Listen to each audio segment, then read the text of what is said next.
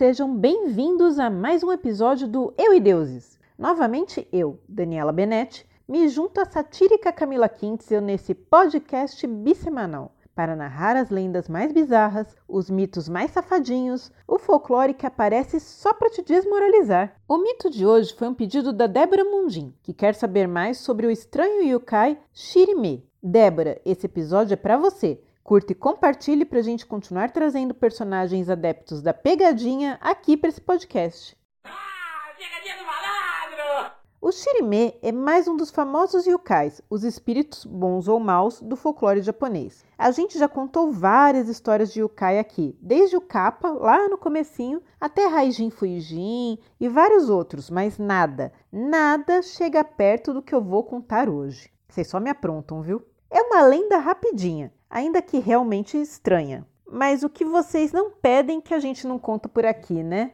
Mesmo passando vergonha. Bem, a história é a seguinte. O Shirime é um ser peculiar que aparece nas estradas à noite abordando os viajantes. E aí vocês me perguntam: o que, que ele faz? Persegue as pessoas? Amaldiçoa? Tenta matar? É uma assombração? Não, nada disso. E vocês nunca vão imaginar o que, que ele faz.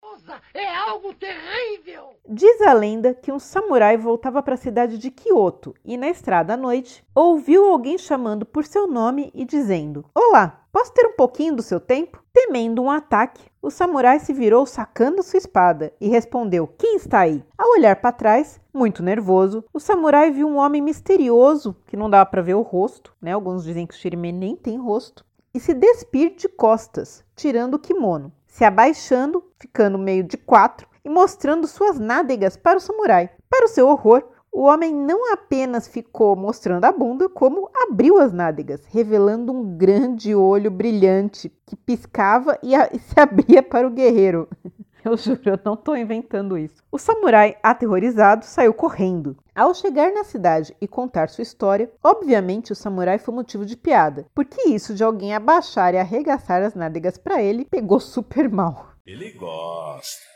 A lenda do Shirime é bastante popular até hoje e o nome Shirime significa justamente isso. Shiri significa bunda e me significa olho, então é o olho da bunda. Ai, gente. Essa história aparece pela primeira vez no Yosa Busun Busun Yokai Emaki, um livro medieval criado pelo escritor e artista Buzun, descrevendo criaturas e fantasmas da mitologia japonesa. O que sabemos é que o Shirime adora aparecer em locais com pouca movimentação e seu intuito é apenas tirar sarro das pessoas. Isso mesmo, ele não ataca, não machuca, não aterroriza, nada. Ele só acaba com a sua reputação e sua dignidade. Algumas pessoas acreditam que ele não tem o rosto e que pode ser um fantasma metamorfo que gosta de pregar peças nos humanos. E apesar de ter uma descrição para alguns de um certo jeito cômica, ele é muito temido no Japão. Eu também teria medo de ver um, um sujeito no meio do negócio que abaixe, né? No meio da bunda, na verdade, tem um olho que não é bem uma força de expressão, é um olho mesmo, assim. As ilustrações mostram um olho amarelo, brilhante e grande no meio das nádegas. É horroroso. Eu me pergunto, inclusive, se o Tom Zé conhecia essa história quando ele fez a capa do disco Todos os Olhos. Quem não conhece, joga no Google e procura a história. Sabia! E esse foi mais um episódio de Eu e Deuses, seu podcast bissemanal de mitologias, todas as terças e quintas no seu agregador de podcast favorito, no nosso canal no YouTube e também no nosso site euideuses.com.br. Se você gostou, mande seus recados e pedidos. Pode ser por e-mail, contato arroba euideuses.com.br. Ou, se você é daqueles que nem usa mais e-mail para nada, nem sabe para que, que existe, apareça nas nossas redes sociais, como faz a maioria dos nossos ouvintes. E vem trocar uma ideia. Você acha a gente no Facebook, no Instagram, no YouTube. Inclusive no YouTube dá para ouvir o episódio completo, tá, gente? É, o vídeo é, é só uma ilustração, você não vai ver a gente. Até porque eu tô no Brasil, aqui em Seu tá na Alemanha. Não dá pra gente gravar junto tal. Mas vocês conseguem ouvir o áudio pelo YouTube também. Recadinhos! No episódio do Sete Além, o Joca aproveitou que a gente tava falando de Creepypasta, né? Porque é um, o primeiro Creepypasta brasileiro, para recomendar a série Channel Zero, onde cada temporada é uma creepypasta. Valeu pela dica, Joca. Espero que o pessoal curta também. Eu vou procurar aqui. E aproveitando, o Joca também comentou sobre dois outros episódios. Ele achou Madame Blavatsky bastante interessante. A gente achou diferente, né? Uma história bem bizarra, assim. Tem, tem uma.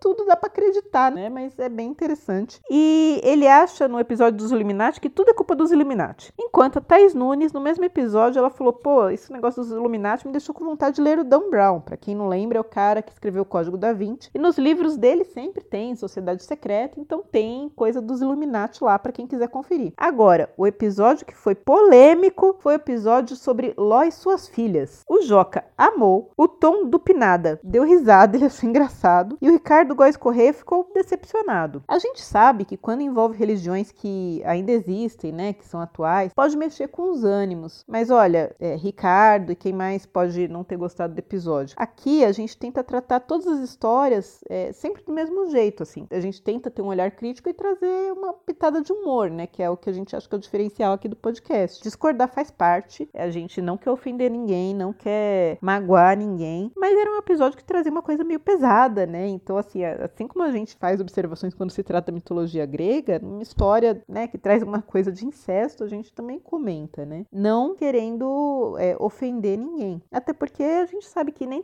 todas as histórias que estão lá, elas devem ser interpretadas literalmente. Então, assim, de qualquer forma, a gente espera que, discordando ou não, continue fazendo pedidos, escutando a gente vem conversar, vem discutir com a gente. Toda opinião é válida. E como sempre, a gente agradece vocês compartilham o podcast, colocam nos stories. Quem quiser pode colocar lá o trechinho do podcast, compartilhar pelos stories. A Aisha, o Joca, a Thaís, a Débora. Estão sempre lá dando uma forcinha. A gente agradece muito porque isso ajuda o podcast a crescer e a continuar no ar. E fica aquela dica para não ser surpreendido por yokais obscenos por aí. Eu espero que ninguém encontre um yokai desse. Vai ler uns livros. Até o próximo Eu e Deuses. Bye bye. Dos olhos meus e luz dos olhos teus resolvem se encontrar. Ai que bom que isso é, meu Deus, que frio que me dá o encontro desse olhar. Mas se a luz dos olhos teus resiste aos olhos meus